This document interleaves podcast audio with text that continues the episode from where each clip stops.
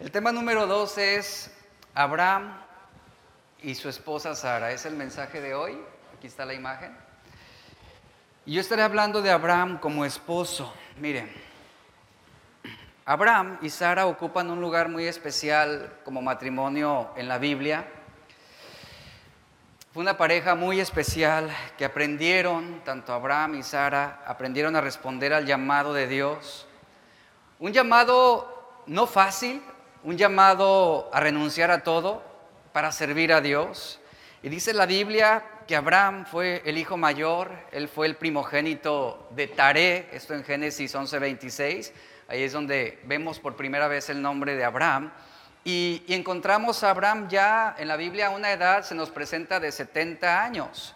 El padre de Abraham eh, tuvo también otra relación con otra mujer con la que tuvo una hija llamada Saraí. No sé si usted sabía que Abraham y Saraí son medios hermanos. Pero también la Biblia nos registra que Taré tuvo otra mujer con la que tuvo otro medio hermano de Abraham, que se, eh, otro medio hermano, eh, y, vemos cómo Taré fue un hombre realmente que se entregó a, varias mujeres, que tuvo varios hijos. Y esto es bien especial porque Abraham vivía con su padre y sus hermanos en la ciudad de Ur de los Caldeos, esto en Génesis 11:28, y su familia y su padre eran adoradores de ídolos paganos, entre ellos había una deidad eh, reconocida llamada Nana, y Taré, el padre de Abraham, es reconocido como un adorador de dioses extraños. Aquí la pregunta es, ¿En qué momento Abraham y Sara se volvieron de los ídolos al Dios verdadero? Realmente aquí estamos viendo que este matrimonio tuvo una entrega a Dios y que ese llamamiento que el Señor les hizo de salir de la tierra de Ur, vemos aquí claramente cómo ellos fueron fieles a ese llamamiento con la promesa de bendecir a la humanidad y Dios escoge a Abraham para sacarlo de la tierra de Ur de los Caldeos junto con su esposa Sarai. En Génesis capítulo 12, verso 1 al 3, aquí encontramos el llamado a Abraham. Dice la Biblia, pero el Señor había dicho a Abraham, vete de tu tierra y de tu parentela y de la casa de tu padre a la tierra que te mostraré y haré, y haré de ti una nación grande y te bendeciré y engrandeceré tu nombre y serás bendición bendeciré a los que te bendijeren y a los que te maldijeren, maldeciré y serán benditas en ti todas las familias de la tierra. Sabemos que Abraham es el padre de multitudes, sabemos que Abraham es, el, es el, héroe de un héroe de la fe, según Hebreos 11, pero hoy vamos a tener una perspectiva de Abraham como esposo, como hombre de Dios como un hombre que protegió, cuidó a su esposa, a su familia. Mucho hablamos del llamamiento de Dios sobre Abraham como ese hombre de fe. Sin embargo, como esposo, él también tenía una responsabilidad. Él estaba llamado a involucrarse también directamente con su esposa Sara y su esposa Sara, vemos claramente, ella fue también dócil a ese llamamiento que Dios le hizo a su esposo. Y este llamamiento vino cuando vivían en esa ignorancia, eh, vivían en un tiempo de idolatría. Ellos no conocían al Dios verdadero, ya que el llamado de Dios les llegó a Abraham y Saraí en la ciudad de Ur, donde él ya vivía varios años casado con su esposa Saraí adorando otros ídolos, adorando otros dioses. Esto es Génesis 11:29. Ahora, el matrimonio de Abraham con Sarai fue como cualquier otro matrimonio en nuestro tiempo. Y escuche la peculiaridad que hay. Aquí estamos viendo a una pareja que se enamoraron, ¿verdad? Quedaron fascinados el uno del otro, se casaron por gustarse mutuamente, eran religiosos protestantes de ídolos, dioses. Ellos no conocían al Dios verdadero.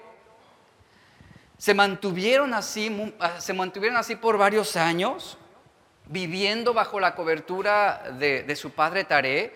Y esto se deduce de acuerdo al llamado que Dios les hizo. Cuando Dios llama a Abraham, Dios le está diciendo, vas a dejar tu cultura, abandonarás tus tradiciones para que tú puedas ser llamado hijo de Dios en medio de un mundo incrédulo.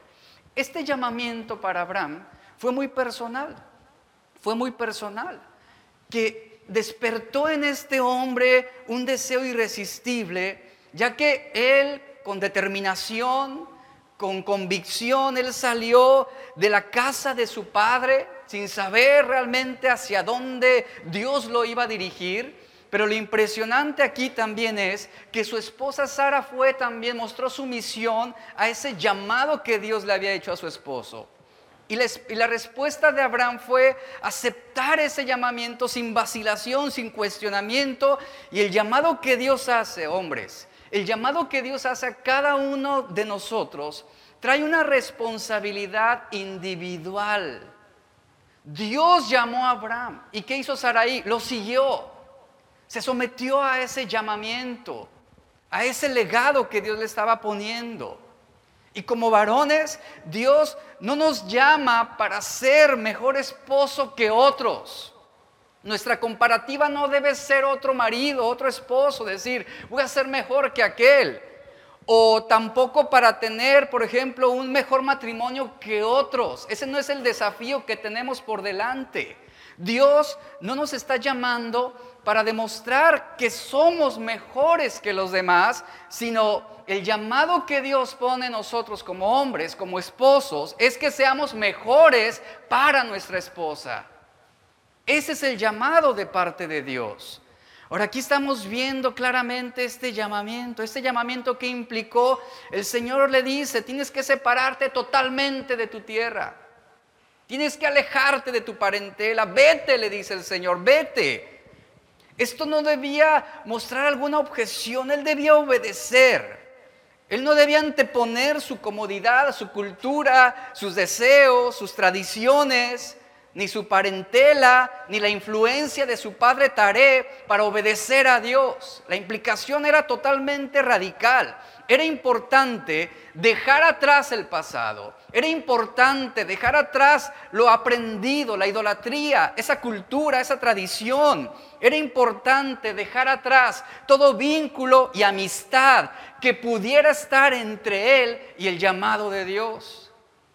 Hombres, en el momento en que tú llegaste y vienes a Cristo, seguramente tu caso es como el de Abraham, que Dios los llama y ustedes vinieron a Cristo en una situación a lo mejor de idolatría o una situación eh, de infidelidad o una situación donde su relación en este momento a lo mejor no está en orden. Todos venimos de ese caos. Y el llamado que Dios hace a cada esposo es precisamente el mismo que hace para Abraham.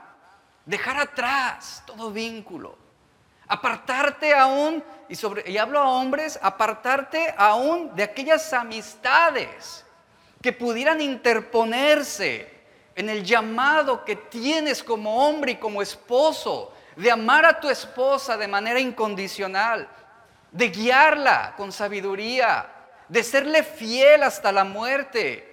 Si un esposo no está dispuesto a abandonar sus pecados, difícilmente podrá amar a su esposa de la manera en que Cristo amó a la iglesia.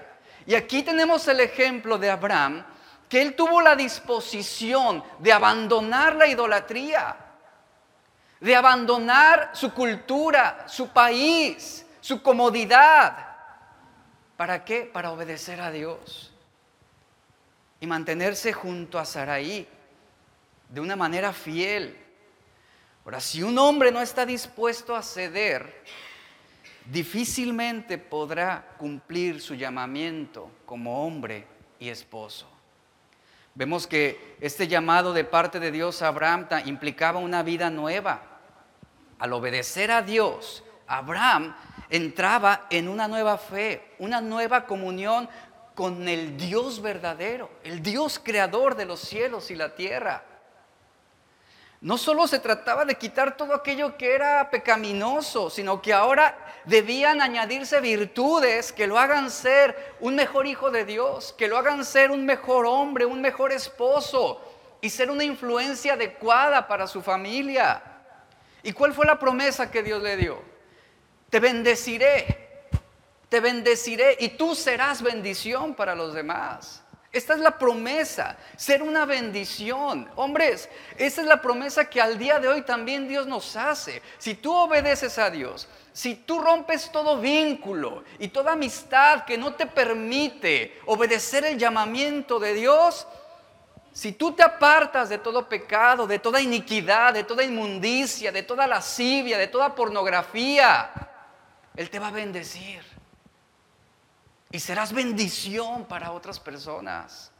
Ese es el legado que se nos entrega como hombres. Ahora, todas las familias de la tierra hasta el día de hoy están siendo bendecidas por medio de la unión de Abraham y Sara, que dio como resultado una simiente, Cristo Jesús, que provee la salvación. Ahora, solo podemos ser bendición a los demás únicamente cuando Dios nos haya bendecido a nosotros. Pero mientras no tengamos la disposición de renunciar, de salir de Ur, de esa tierra donde crecimos con nuestra parentela, esto representa cultura, tradiciones, ¿verdad? Ideas. Mientras no estemos dispuestos a ceder, a cambiar, a apartarnos de todo aquello que, que nos perjudica, que aparta nuestros caminos de Dios, si no estamos dispuestos, realmente no podremos ser bendición no podremos ser de bendición para otros. La vida de Abraham, como hombre, como esposo, nos enseña que todo lo que hagamos, todo lo que hagamos traerá una consecuencia. Lo que tú hagas como esposo puede desencadenar una serie de sucesos que pueden continuar aún después de que tú mueras. Ese es el legado que vamos a dejar a nuestra familia, el legado que entregaremos a nuestros hijos. ¿Cuál es el legado por el cual tú estás viviendo y trabajando en este momento? Cuando tomamos una decisión, por lo general solamente pensamos en las consecuencias inmediatas, no en lo que vamos a dejar después de que no estemos aquí. Nunca pensamos en eso. Pensamos en el placer momentáneo. Y Abraham tomó una decisión de ver más allá de su comodidad, de ver más allá de lo que a él le convenía, de lo que él quería. Abraham tenía que tomar una decisión. Él debía elegir entre establecerse con su familia y abandonar su comodidad. Quedarse ahí en la comodidad o emprender ese camino que era desconocido. Él tenía que decidir una u otra opción. Tenía la opción de permanecer donde estaba y no aceptar el llamado de Dios. O tenía la opción de elegir entre la seguridad de lo que ya tenía y la incertidumbre de obedecer y viajar bajo la dirección de Dios con un destino incierto. Y lo único a lo que él podría aferrarse es a la promesa de Dios, que lo guiaría y lo bendeciría. Es lo que nos dice claramente la escritura. Él sería bendecido. Ahora, lo que en este momento Abraham ignoraba era cuánto él dependía de Dios. Él ignoraba cuánto dependía también el futuro de su decisión de quedarse en Ur o de continuar, de emprender ese viaje hacia Canaán. Y su obediencia, su obediencia afectó la historia del mundo. Una buena decisión que tú tomes en tu familia, en tu matrimonio, no solamente va a afectar a tu familia, sino también va a afectar a las personas que te están rodeando. Y aquí vemos en Abraham cómo su decisión de seguir a Dios puso en marcha el desarrollo de los planes que Dios tenía para su matrimonio. Ahora, como matrimonio, a veces es, difícil sobrellevar ciertas situaciones. Y hablando a los esposos, como esposo, es fácil vivir una vida monótona. Lamentablemente pasa el tiempo, pasan los años, nos acostumbramos a estar casados, ¿se entiende la expresión? Nos acostumbramos a estar casados, nos acostumbramos a tener una familia, pero realmente no queremos hacer nada nuevo ni diferente, nos limitamos simplemente a vivir como vivimos, a tener lo que tenemos, no queremos aventurarnos a un nuevo desafío No queremos hacer algo diferente a lo que ya hemos hecho. ¿Por qué razón? Porque ignoramos los efectos a largo plazo que tienen nuestras decisiones, las decisiones que tomamos hoy como esposo. Abraham debía pensar cuidadosamente y pensar la dirección de Dios al tomar decisiones y llevarlas a cabo. Ahora, Abraham, como hombre y esposo, él tuvo una fe que agradó a Dios. Escucha esto, hombre. Él tuvo una fe que agradó a Dios. Por eso fue bendecido. Por eso él bendijo a todas las naciones. Por esa fe que agradó a Dios. Y él creía en Dios. Y él permanecía en la voluntad de Dios a pesar de las imposibilidades. A través de su fe, él logró el respeto de los demás. Y fue un hombre valiente también en guiar a su familia, a su esposa.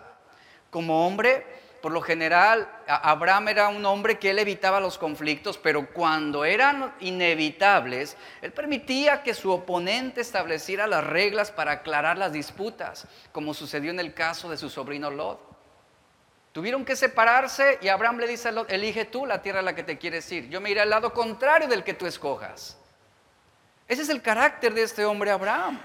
Aprendía a ceder también para la resolución de conflictos. Ahora, la debilidad de Abraham, si señalamos algún punto débil como esposo, vemos que en medio de los problemas y en los aprietos, él tenía esa inclinación a distorsionar la verdad.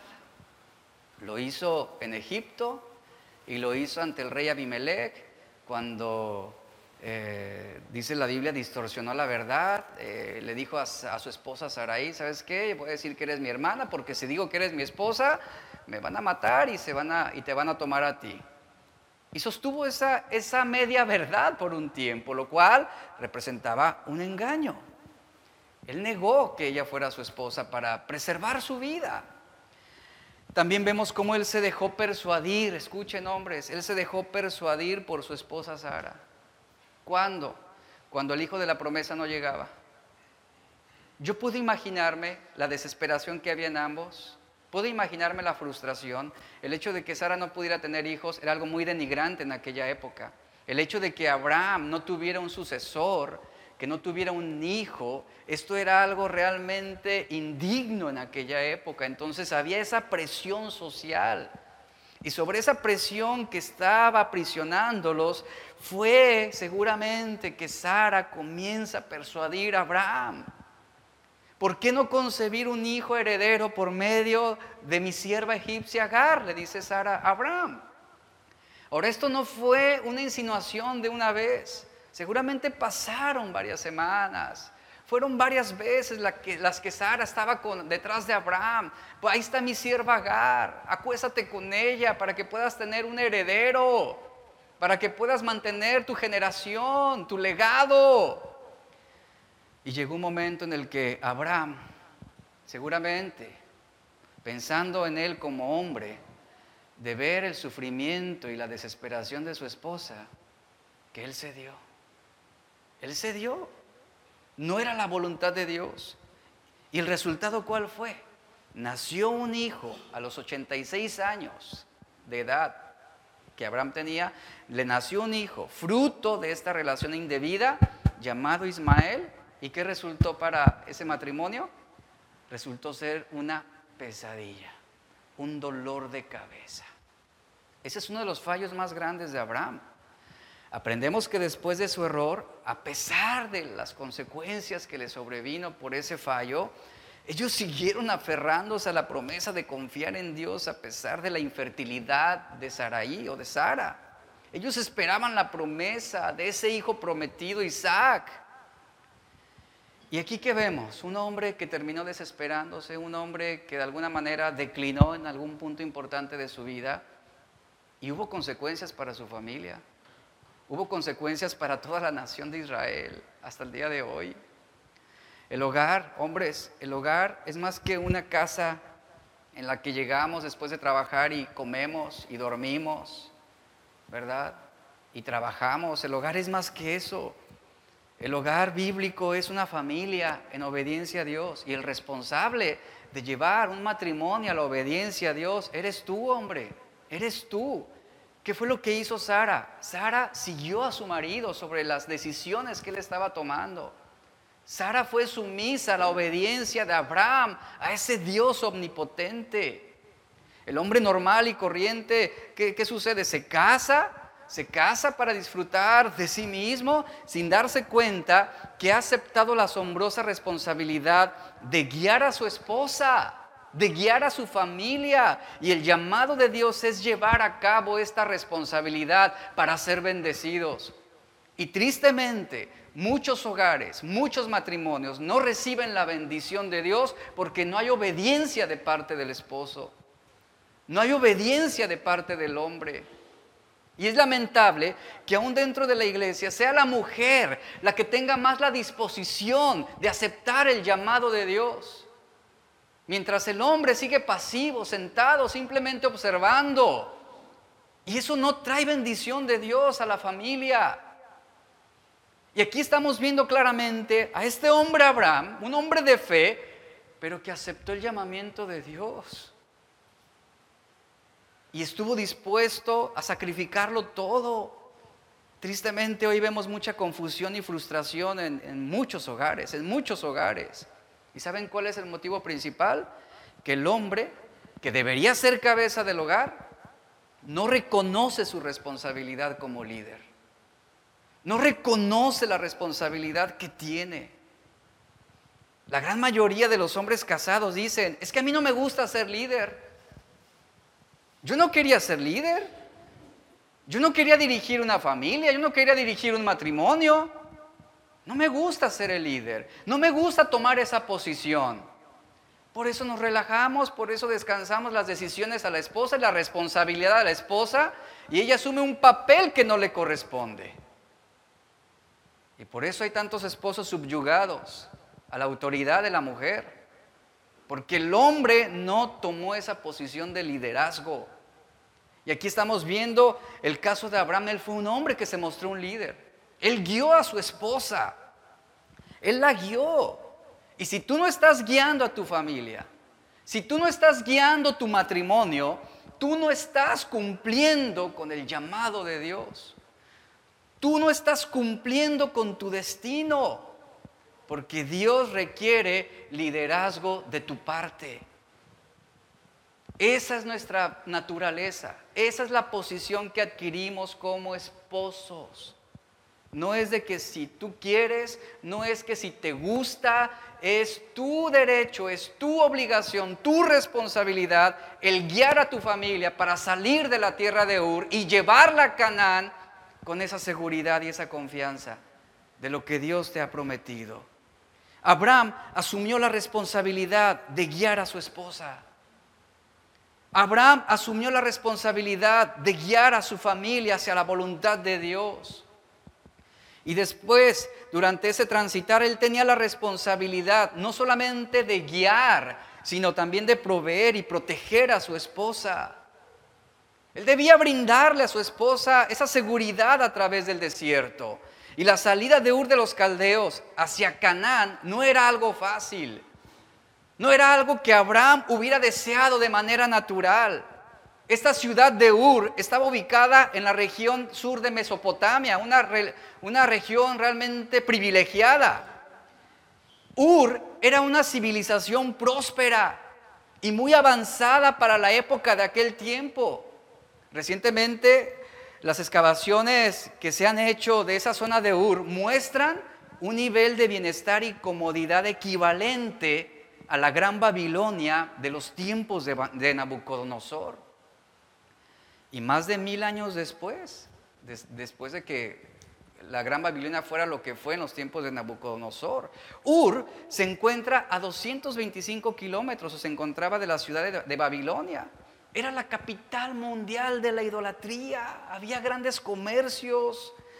Y el mismo nombre de Ur es pagano. Ur significa Dios luna. Entonces era una ciudad totalmente entregada a los ídolos. Y Abraham, Abraham realmente era un caldeo más entre los caldeos de Ur. Tanto él como su padre Taré eran idólatras. Cuando salieron de Ur, llegaron a la tierra de Arán, que Arán es el, nombre de su hermano, del hermano de Abraham, eh, ese, ese, hijo de Taré que, falleció.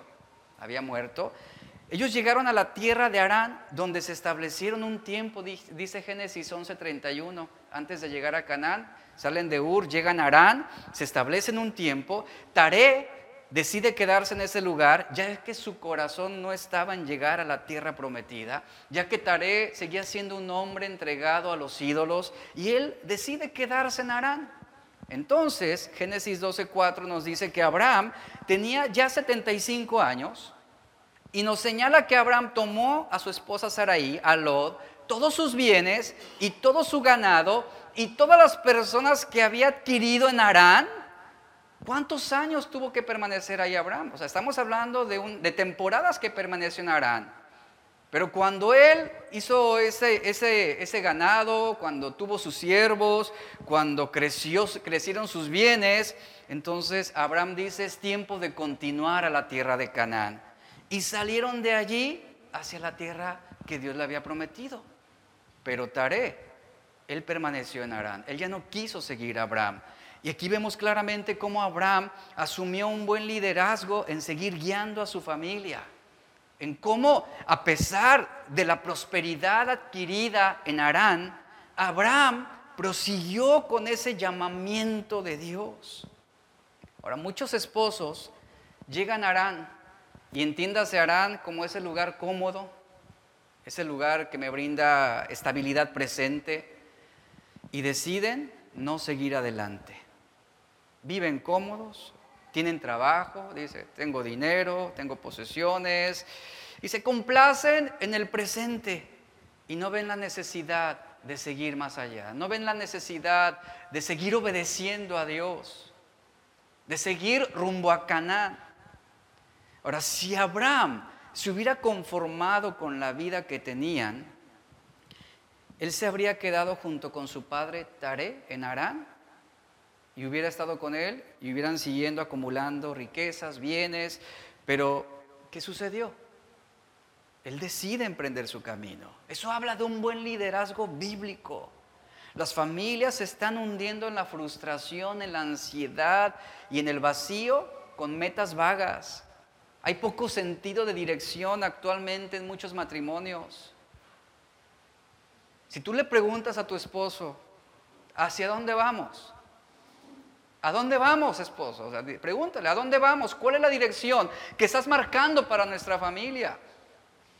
¿Cuál es la dirección que tú estás trazando para nuestra vida, para nuestro futuro? Te aseguro que muchos esposos no van a saber responder.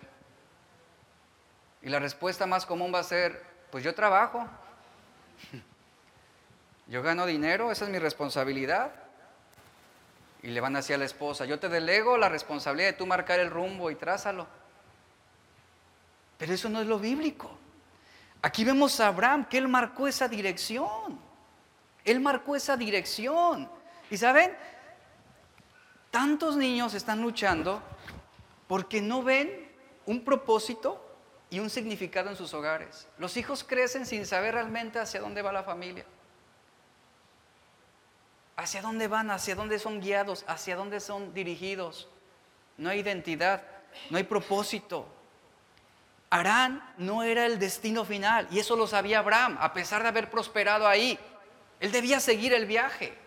Él no debía conformarse. Un esposo no debe conformarse con su presente estado.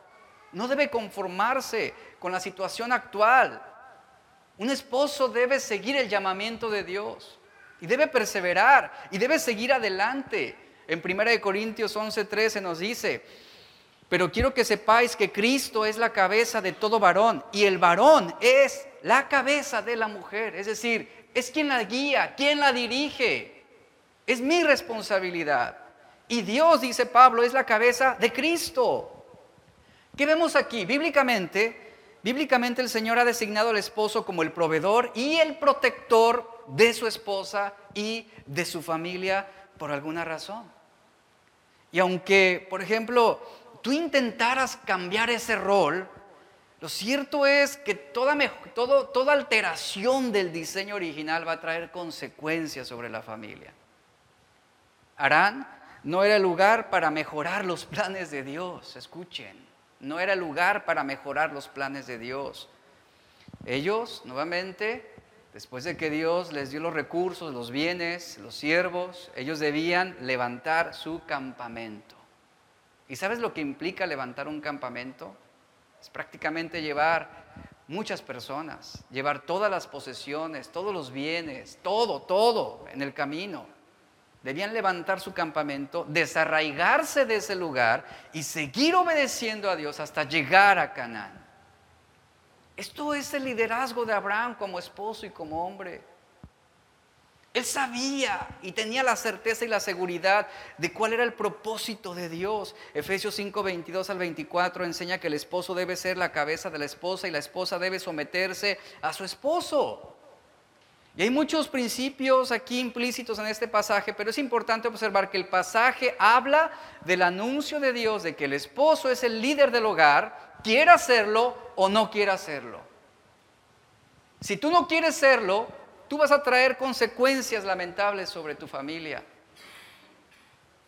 Entonces no tenemos otra opción que asumir ese rol que se nos ha dado, que se nos ha entregado, y confiar en el cuidado y la provisión de Dios para desempeñarnos como ese líder para nuestra esposa y para nuestros hijos.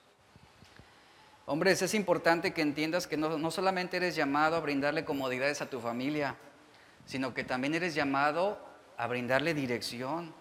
Y como ese líder, tú debes trabajar tu carácter para convertirte en un esposo y en un padre que lleve a cabo los lineamientos trazados por Dios. El objetivo de Dios cuando estableció el hogar era unir al marido, a la esposa y a los hijos en una comunidad que fuera edificada con amor y apoyo y que, puedan, y que pudieran juntos madurar en la fe. Al hacer esto, todos ellos crecerían en una relación con Dios.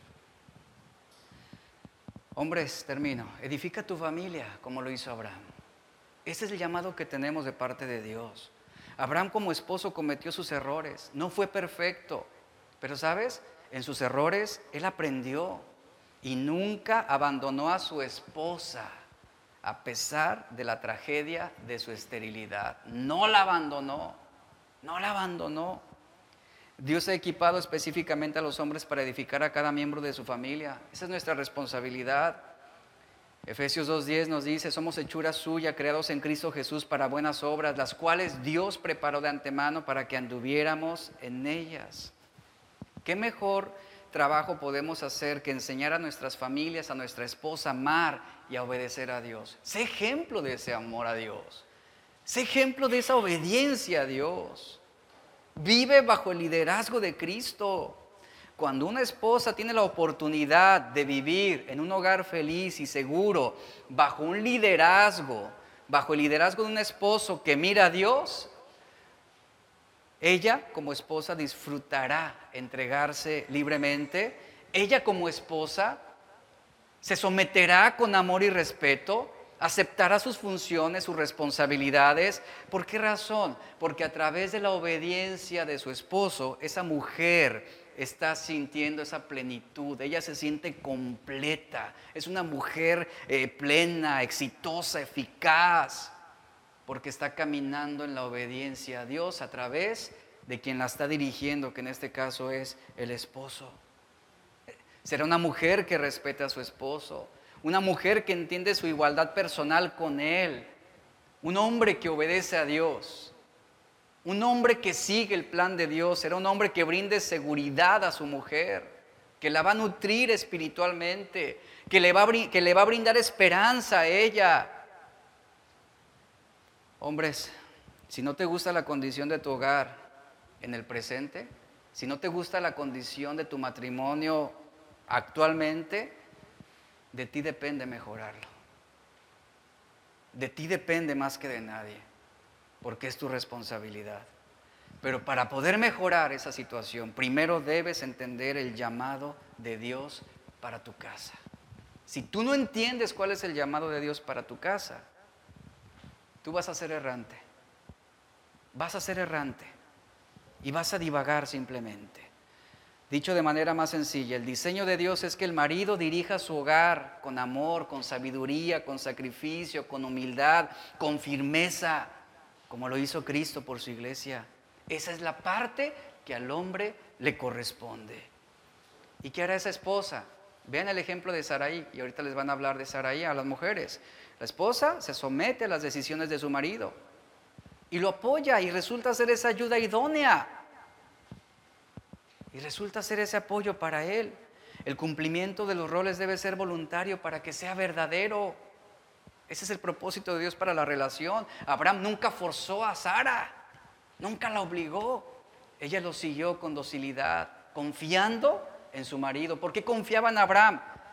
Por la seguridad que él le brindaba, por su integridad, por su obediencia a Dios. Y ahí está claramente ese llamamiento de Dios. Entonces, como hombres, como hombres, sí, saben, vamos a cometer errores, vamos a fallar, nos vamos a equivocar, pero debemos corregir cuando nos equivoquemos. Y debemos levantarnos cuando caigamos. Y debemos perdonar cuando seamos lastimados.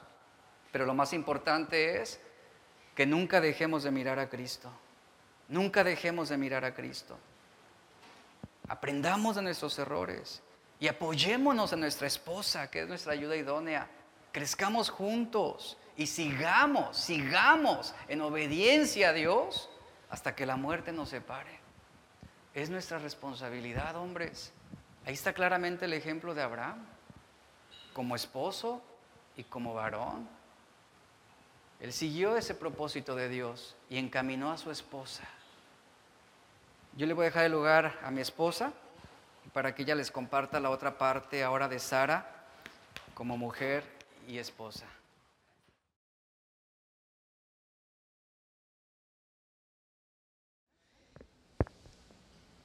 ¿Quién está dispuesta a hacer ese apoyo para, para su esposo?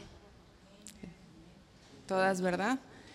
Estamos aquí para seguir aprendiendo de los matrimonios de la Biblia, de hombres y mujeres de Dios, ¿verdad? Vamos a hablar ahora de la vida de Sara un poquito.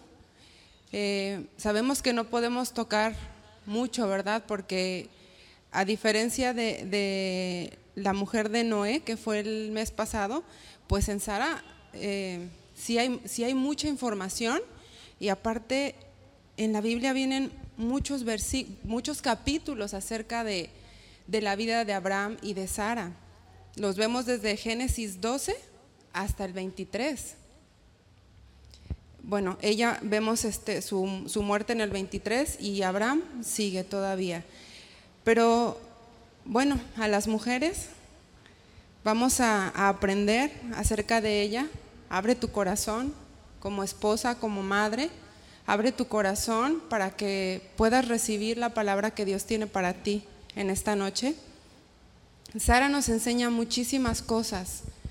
Eh, fue una mujer eh, llena de vida, fue una mujer que muestra en su vida gozo, ilusión, prueba, paciencia, vamos a, ver esto, eh, desesperación, una mujer que se desilusionó, también se arrepintió, pero sobre todo fue una mujer de fe y obediencia.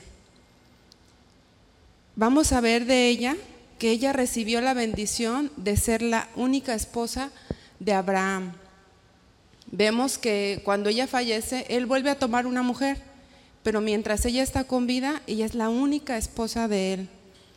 Eso, como lo vimos anteriormente, no era común en ese tiempo. Los hombres acostumbraban a tener más de una esposa por conveniencia, por tener buenos, eh, buenos este, acuerdos con otras, con otras familias, pero no quiere decir que esto Dios lo permitiera. Dios nunca permitió ni permitirá una segunda esposa, en este caso como lo veíamos en la Biblia, ni los arenes, nada de eso, porque delante de los ojos de Dios esto fue y seguirá siendo adulterio. No es bueno. Y en el caso de ellos, pues era común, pero como nosotros lo sabemos, aunque toda la gente lo haga y parezca bueno y delante de los ojos de Dios no lo es, para nosotros tampoco lo será, ¿verdad? Y viceversa, aunque la gente, todos digan que lo que nosotros hacemos es malo y para los ojos de Dios es bueno, tiene que serlo también para nosotros. Y ellos así vivían. Sabemos que Cuando se casaron, después ellos conocieron a Dios, pero todo parece ser que fue a, una edad pronta, a una edad joven, donde ellos pudieron tomar las mejores decisiones. También fue una mujer que se llenó de ilusión. No sabemos realmente qué edad tenían ellos cuando se casaron, pero como toda mujer, y más en esa época, pues se casaban y sabemos que lo que ellas esperaban casi enseguida era quedar embarazadas, ¿verdad? Como toda mujer en su época, ella quería casarse y tenía la ilusión de ser madre. Y seguramente eh, ellos esperaban esa noticia cada, cada vez que, que, ella estaba eh, en, en esos días para concebir, de que ya iban a ser padres. Y pasaron los días, pasaron los meses, pasaron años, hermanas, pasaron décadas y no llegó, el bebé no llegó. Y entonces viene la desesperación en la vida de Sara y atenúa su fe. Y esto es algo muy triste que yo sé que tú has pasado en alguna etapa de tu vida. Yo he pasado en alguna etapa de mi vida que cuando esperamos demasiado en algo y no llega, podemos sentirnos decaídas. Enseguida, cuando viene esa, desesperación, Dios le habla. Abraham, pasan los años, como hemos visto, ¿verdad? Leemos la Biblia, nosotros podemos este, leer la Biblia, estos capítulos, leerlos en un par de horas, meditarlos, pero ¿cuántos años pasaron de un, de un capítulo a otro? Bastantes, ¿verdad? Luego llega Dios y habla con Abraham y le dice que va a tener un hijo. Pero ella, en medio de su desilusión y su desesperación, creyó que ella no era parte de los planes que Dios tenía con Abraham. Esto es una, esto es una situación muy triste. Cuando una mujer no se siente parte del llamado que Dios le hizo a su esposo. Porque sabemos que ya somos una sola carne, ¿verdad? Y si Dios llama al esposo, por lo menos nosotras tenemos que ser ayuda idónea. No podemos hacernos a un lado, sentarnos y observar lo que Dios está haciendo con nuestro esposo. Tenemos que ser esa ayuda, aunque sea detrás de, pero estar apoyando. Y Sara no creyó que ella formara parte a lo mejor cuando, cuando su esposo Abraham llegó y le platicó que Dios habló con él y que prometió un hijo, ella se puso muy contenta y a lo mejor esperó los, primeros meses y ella veía que no quedaba embarazada y, después de eso llegó otra vez la desilusión a su vida. Y ella en ese momento pensó, bueno, Dios te prometió a ti que tendrías hijos, te prometió a ti que tendrías una descendencia numerosa, pero Dios no habló conmigo. Podemos ver que, a diferencia de la esposa de Noé, que Dios no habló con ella y que ella, ¿se acuerdan que vimos ese punto? Dios le dio el llamado a su esposo y ella aceptó el llamado a través de su esposo. Sara no fue así. La tristeza y la desilusión la embargaron y ella dejó de confiar en Dios. Y ahí vemos que la desesperación hace que nosotros cometamos errores. A Sara sus fallas la ponen ante nuestros ojos como una mujer, así como tú y como yo. Que aunque fue una mujer con muchos aciertos, esas debilidades como las nuestras la ponen también como un ejemplo la desilusión causada por los propios planes que ella maquinó, que ella creó, la llevaron todavía a una tristeza más grande. Tanto que esa tristeza, la única opción que ella tuvo fue mirar nuevamente hacia Dios. Y así es en nuestra vida muchas veces, hermanas. Ah, a veces las, las tristezas, las desilusiones, lo que nosotros causamos en nuestra propia vida a causa de eso, nos lleva a mirar a Dios Y malo cuando no es así, ¿verdad? Malo cuando seguimos en nuestra necedad y que a pesar de todo lo que hemos sufrido, seguimos en ese mismo lugar sin querer mirar y voltear a ver al Señor, que es el que nos va a restituir lo que Él nos había prometido. Entonces vemos que esa desilusión causada por lo que ella misma hizo hace que su mirada vuelva a estar en el Señor. Esto fue con la ayuda de su esposo. Porque un esposo fiel, un esposo que amaba a Dios, todas sabemos que es un esposo que consuela, un esposo que da aliento, un esposo que anima. Y yo creo que muchas veces fueron las que Sara lloró con su esposo y él la consoló. Vemos que ella quiso ayudar a cumplir el plan de Dios en la vida de su esposo. Y quizá también quiso ayudarle a Dios.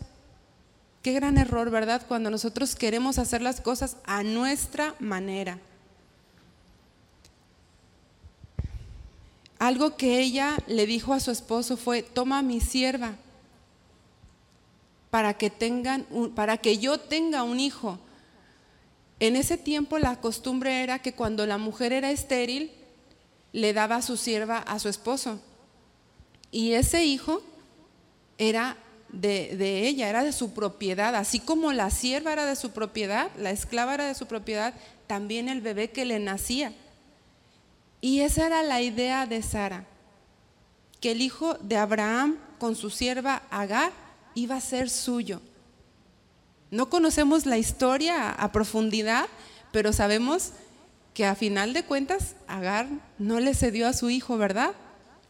Y al contrario, en la palabra vemos que dice que la miró con desprecio. ¿Qué quiere decir? Que Agar se llenó de altivez y dijo, es mi hijo con Abraham, no es tu hijo vemos que el carácter de Sara era una mujer tranquila, aunque tenía carácter era tranquila, porque ella pudo tomar a ese hijo porque por derecho le pertenecía, así como su sierva. Pero creo que ellos se dieron cuenta que lo que hicieron no era correcto delante de los ojos de Dios. Y ella no tomó ese hijo como suyo como al principio lo pensó. Vemos nosotros que en el principio de la creación, cuando Dios le dio compañera a, Adán, le dio a Eva, ¿verdad? Una mujer. Pudo Dios hacer a Eva y luego hacer a, otra mujer y, decir, bueno, reproduzcanse y más rápido llenan la tierra. Pero ¿qué hizo? Una mujer. Y le dijo, es hueso de tu hueso carne de tu carne, un matrimonio de dos. Ellos, por la cultura, lo que vimos ahorita, estaban empapados, aunque no lo practicaban, y aunque Abraham estaba seguro de que él quería solo, tener solo una mujer, lo que la gente a su alrededor hacía les dio la gran idea, bueno, vemos que fue Sara la que habló esas palabras a su esposo, de tomar a una sierva. Cuando en nuestros tiempos eso no es una opción, ¿verdad que no, mujeres? Eso no es una opción para nosotros. Y ahí, miren, aquí vamos a ver algo importante. Isaac fue el hijo de la promesa. ¿Recuerdan esto? Fue el hijo del pacto. Cuando ellos dos se casaron, hicieron un pacto delante de Dios. Abraham, Abraham y Sarai hicieron un pacto delante de Dios. Ahí es donde vemos que de ahí tenía que nacer el hijo de la promesa. Ellos eran la promesa, los dos. Pero ¿qué hizo la cultura? Nubló el entendimiento de ella. Y así nos sucede a nosotras, mujeres. Estamos convencidas de lo que dice la palabra y luego vemos cosas en el mundo que llegan a ser una opción para nosotros. Vemos que no resulta la crianza de esta manera y vamos y encontramos una forma que no es correcta, que es común para el mundo, no correcta, común, y la abrazamos. Vemos eh, otras, otras formas de, de tratar a los esposos como lo hace el mundo y lo abrazamos y nos olvidamos de lo que Dios estableció. Así como Sara se olvidó que el hijo de la promesa era por medio de la promesa que ellos se hicieron, así nosotras olvidamos lo que Dios estableció en su palabra y abrazamos lo que el mundo dice. Y que Dios nos dé sabiduría para saber si en algún área nosotros lo hemos hecho. Dios se refería al hijo de Abraham con su mujer Sarai. Pero ¿qué hizo ella? Dudó, se dejó llevar por la cultura, se dejó llevar por lo que otros hacían y dejó de creer en Dios. Ni Abraham ni Sarai consultaron a Dios a la hora de, tomar esta decisión. Y como les digo, ¿cuántas veces no hemos hecho esto nosotros? La palabra de Dios es nuestra guía, es nuestra lámpara. En la palabra de Dios dice cómo debemos ser las esposas. Dice cómo debemos criar hijos. Dice cómo debemos de comportarnos en la iglesia, en la casa, entre hermanos. Dice cómo debemos de ser con nuestros padres.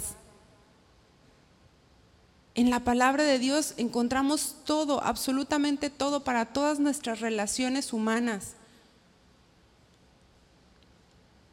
Y para nosotros muchas veces es mejor mirar lo que hacen los demás y lo abrazamos.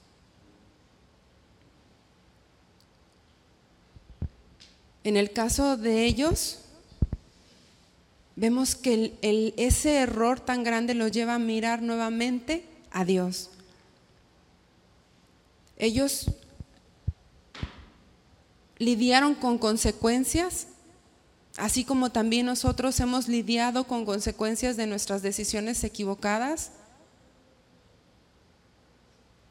Ellos lidiaron con esas consecuencias, fíjense, al grado de que el hijo que tuvo Abraham con, con su sierva, Ismael, si nosotros nos vamos a la historia, no podemos verlo ahorita, pero si nos vamos a la historia, si usted lo quiere investigar, ¿quiénes fueron los ismaelitas? Fueron enemigos del pueblo de Dios. Y Dios tuvo misericordia de Ismael. Dios tuvo misericordia de él, lo salvó en el desierto de morir de hambre, de morir deshidratado. Pero la promesa fue con Isaac consecuencias que hubo en la vida de Sara y de Abraham. ¿Usted por qué cree que Dios permitió que Ismael fuera desterrado de, de, la familia de Abraham, del campamento de Abraham? Antes yo no lo entendía. No sé si a alguna de ustedes, alguno de ustedes le ha pasado. Pero Dios que conoce todo, conocía la simiente de, de Ismael y sabía que sería capaz de hacer algo malo en contra de su propio hermano o en contra de su esposa Saraí. ¿Y qué le dice Dios? Hazle caso a tu esposa. Saca a tu hijo. ¿Ustedes creen que fue fácil para Saraí tomar la decisión y, darle el consejo a su esposo? No quiero a esa sierva y a tu hijo aquí. ¿Ustedes creen que fue fácil? Decisiones difíciles de tomar que eran innecesarias en la vida de ellos. Pero eso los, los, hizo mirar a Dios. Ellos se arrepintieron de eso que sucedió y rectificaron. Proverbios 28, 13 dice, el que encubre sus pecados no prosperará, mas el que los confiesa y se aparta alcanzará misericordia. Ellos se apartaron de lo malo que estaban, de lo malo que habían hecho y rectificaron. No siguieron ahí No dejaron que la contaminación siguiera en el lugar donde ellos estaban. Sara volvió a poner su esperanza y su fe en Dios. Mirar a Dios, mujeres, mirar a Dios siempre traerá una bendición grande para tu vida. Siempre traerá las más hermosas recompensas. Porque muchas veces cuando tú ya te sientes cansada, cuando te sientes sobrepasada, el mirar a Dios te trae descanso. Cuando sientes que no tienes sabiduría, mirar a Dios te va a hacer actuar de manera correcta.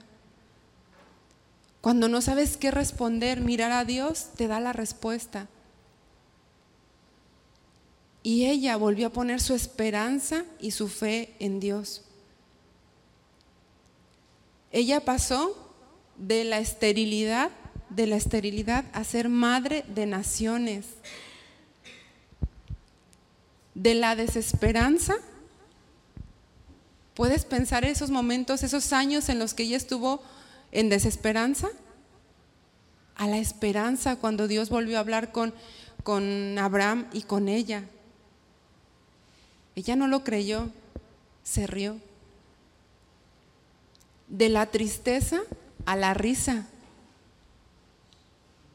de la impaciencia a la paciencia, en la dulce espera de su hijo. Pasó de ser Saraí, que quiere decir princesa de Dios, a ser Sara. ¿Saben lo que quiere decir Sara? Quiere decir madre de naciones. Dios, en el momento que Dios le cambia el nombre Abraham por Abraham, se lo cambia también a ella. En nuestros tiempos no se usa que Dios nos cambie el nombre, pero muchas veces en la intimidad, cuando derramamos nuestro corazón delante de Dios, Él te cambia el nombre. Dejas de ser la mujer incrédula, la mujer insensata por una mujer de fe, por una mujer obediente.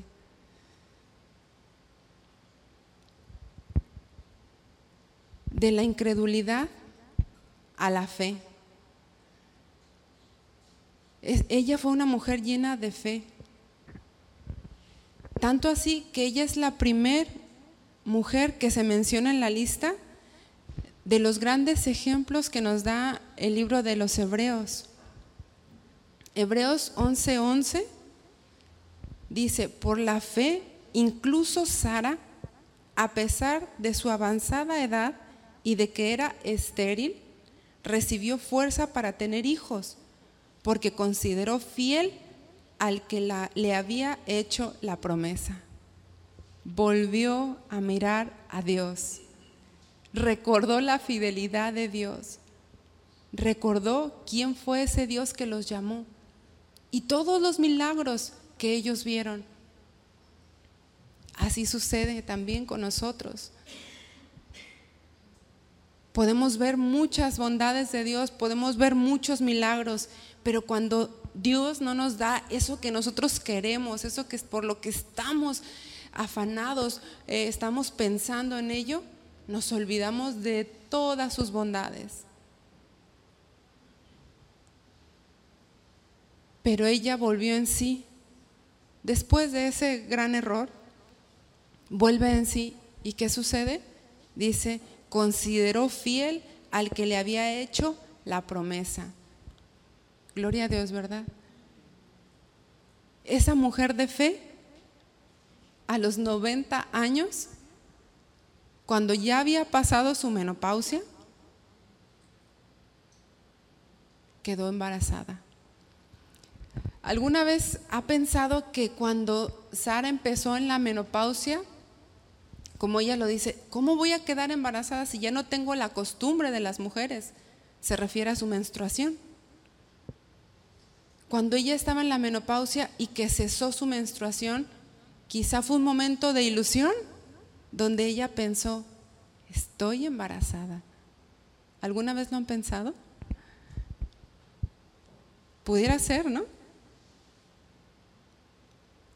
Y cuando ya no tenía la posibilidad humana,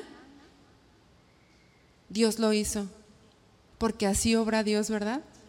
Nos quita todos nuestros recursos, nos deja sin nada.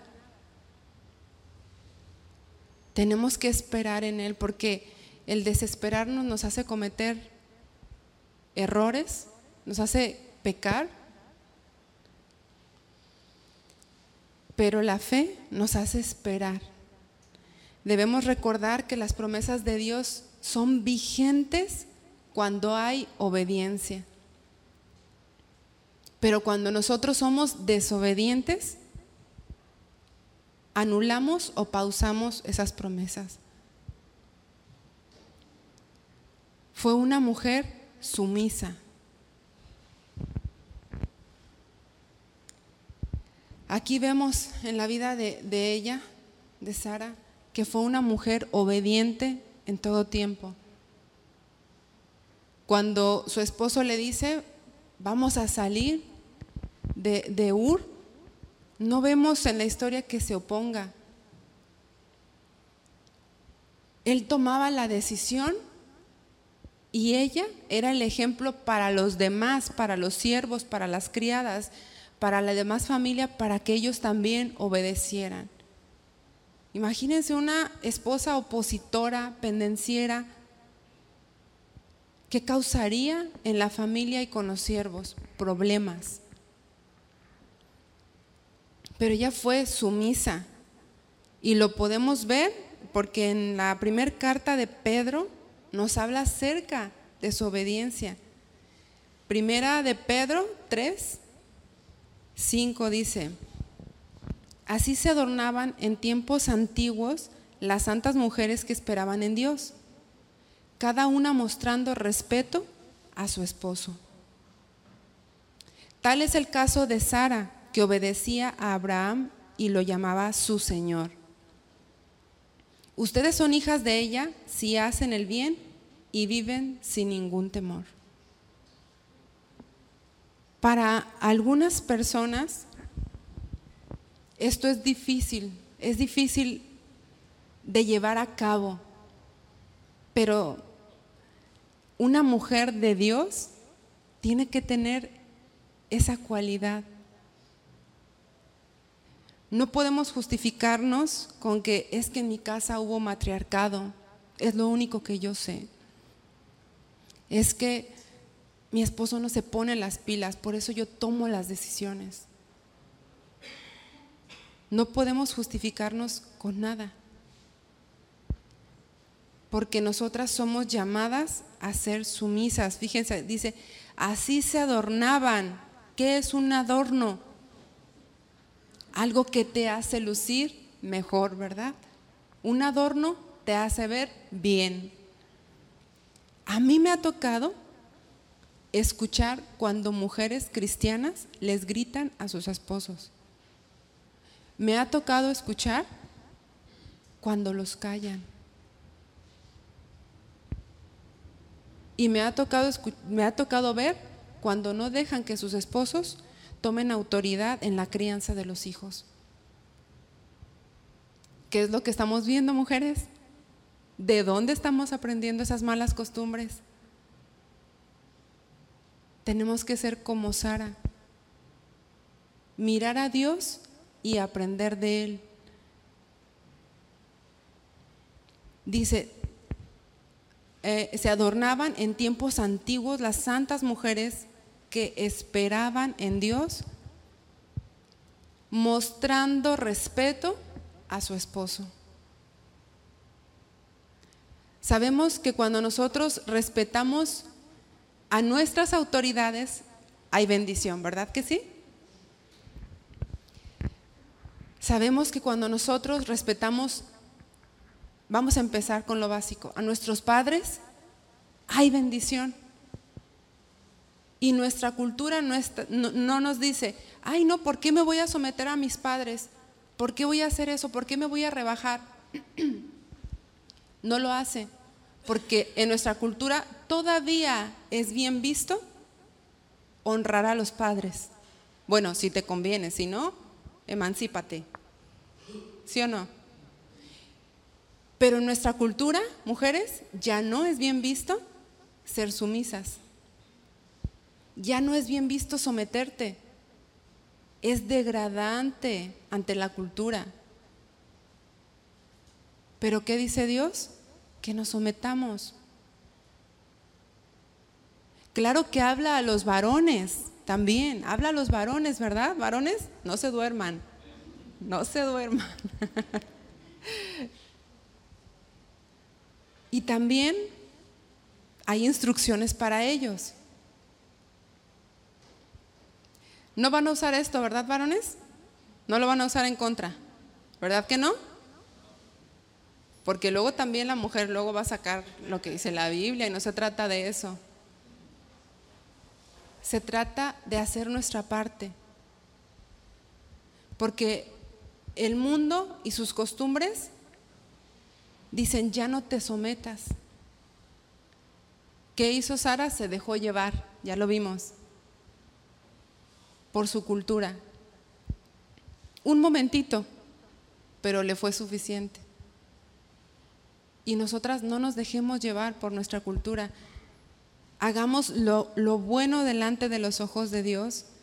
Sometámonos a nuestros esposos, así como Sara lo hizo con Abraham. A lo mejor para algunas es fuerte escuchar esto y compáralo en todas las versiones y va a decir lo mismo. Que, que Sara obedecía a Abraham y lo llamaba su Señor. Ella no se estaba rebajando, hermanas. Ella se complacía en hacerlo porque Abraham era un buen esposo. Porque Abraham sabía cómo tratar a su esposa y ella lo hacía con amor y con respeto. Él no le tenía que decir, a ver, ¿cómo? ¿Cómo me tienes que hablar? Si no, no te contesto. ¿eh? Y así lo, vemos, lo, lo podemos ver a través de los ojos del mundo. Pero ¿cómo, ¿Cómo, ¿Cómo, debe ser una mujer de Dios? Sumisa, ¿verdad? Debemos someternos, así como lo hizo Sara. Y vemos que en la vida de ella hubo cosas que no nos enseñan para bien. Pero si estudiamos, nos vamos capítulo a capítulo, verso a verso, cada vez que se menciona a Sara, ella es bendición. Ella es prudente, es, paciente. Pero si yo te digo que pienses en Sara, ¿qué piensas? En mi caso, yo me hice esta pregunta, ¿qué pienso acerca de Sara? ¿Qué pienso? Y lamentablemente fue algo malo. Me acordé de lo que hizo, que le entregó a su sierva a su esposo. Y a veces así sucede, como que nuestra mente nos lleva siempre a ver lo malo, ¿verdad? Los desaciertos, en vez de ver las cosas buenas. Y eso vamos a hacer, estar viendo las cosas buenas de cada mujer, los aciertos. Y como son mujeres de Dios, vamos a estar viendo casi las mismas cualidades con diferentes historias. No, no vayan a salir de aquí y decir, ay no, pues otra vez me hablaron que sea sumisa y obediente, ¿verdad? Entonces, ¿qué quiere decir? Que Dios nos está hablando nuevamente de la sumisión y la obediencia, ¿verdad?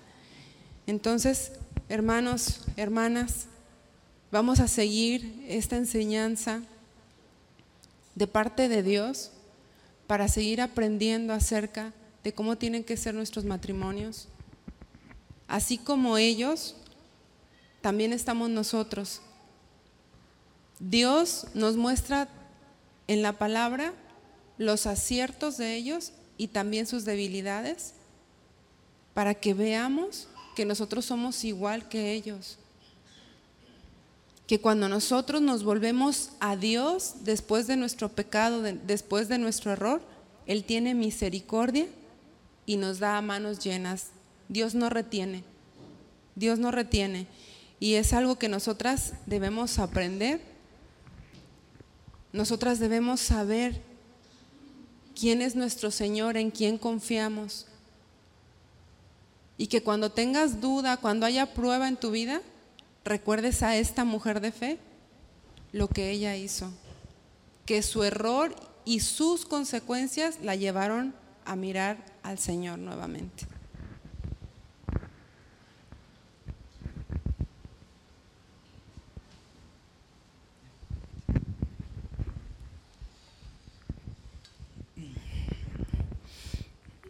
Y bueno, creo que hay una, gran responsabilidad para, para todos nosotros. Eh, el preguntarnos cómo estamos evaluando, cómo estamos llevando a cabo nuestro matrimonio. Realmente estamos trazando el plan de Dios, estamos dirigiendo con sabiduría. Que Dios nos ayude tanto a hombres como a mujeres. Tomemos el ejemplo de Abraham y el ejemplo de Sara. Si tú quieres ser bendecido por Dios, hay que obedecer. Y creo que la enseñanza ha quedado muy, muy clara. Y yo solo quiero cerrar con este versículo para los hombres. De igual manera, dice 1 de Pedro 3:7, de igual manera, ustedes esposos, sean comprensivos, dice, sean comprensivos en su vida conyugal. Cada uno trate a su esposa con respeto ya que como mujer es más delicada y ambos son herederos del grato don de la vida. Así nada estorbará las oraciones de ustedes. Ahí está, hombres. Dirige tu hogar. Traza el propósito de Dios para tu casa, para tu esposa, para tu matrimonio. Asume ese liderazgo. Dios bendice a quienes le obedecen. Y vamos a orar para cerrar esta, esta plática. Toma la mano de tu esposa, varón, y, oren, oren mutuamente de acuerdo a, a lo que hemos aprendido el día de hoy. El esposo ore por su esposa, la esposa ore por su esposo y comprométanse a servir a Dios mutuamente, a obedecerlo comprométanse a llevar a cabo su rol, ese rol que les corresponde de acuerdo al diseño divino. Hagan ese compromiso con Dios, de obediencia, de fidelidad, ese compromiso de romper con todo ese, con todo vínculo o con todo aquello que esté resultando ser perjudicial y dañino para su matrimonio. Hagan ese compromiso. Es tiempo de salir de la tierra de Ur. Y aunque llegues a Arán y te establezcas un tiempo y encuentres comodidad y prosperidad, ese no es el lugar que Dios tiene para ti. Tú debes nuevamente levantar tu campamento y guiar a tu esposa hacia la tierra de Canaán, hacia el lugar de la promesa de Dios. Te damos gracias, Señor, por ese tiempo. Gracias, Padre, por la oportunidad de poder escuchar tu palabra y ser edificados en nuestros matrimonios. Y ahí en tu lugar yo te invito que, que abraces, tomes la mano de tu esposa y juntos digan al Señor, úsanos, usa nuestro matrimonio, Señor. Queremos ser de bendición para otros. Queremos que a través de nuestra relación, nuestra fidelidad y obediencia, otros, Señor, puedan ser bendecidos también. Que a través de nuestro ejemplo de obediencia a tu palabra, nuestros hijos, Señor, puedan ser también bendecidos y alcanzados. Nos entregamos a ti, Padre, y ponemos nuestros matrimonios, esos matrimonios en tus manos, Señor. Dale al varón esa fuerza, Señor, esa entereza, esa virtud para guiar, para dirigir sin temor, sino con valor, con valentía, como le fue dicho a Josué, mira que te mando que te esfuerces, que seas valiente, no temas, no desmayes, que Dios está contigo, hombre, Dios está contigo. Y a ti, mujer, el Señor te dice, juntamente con tu esposo, asume ese, ese llamado. Sé fiel, sé dócil, sé obediente, respétalo. Te damos gracias, Padre. Gracias por este tiempo maravilloso. En el nombre de Jesús. Amén.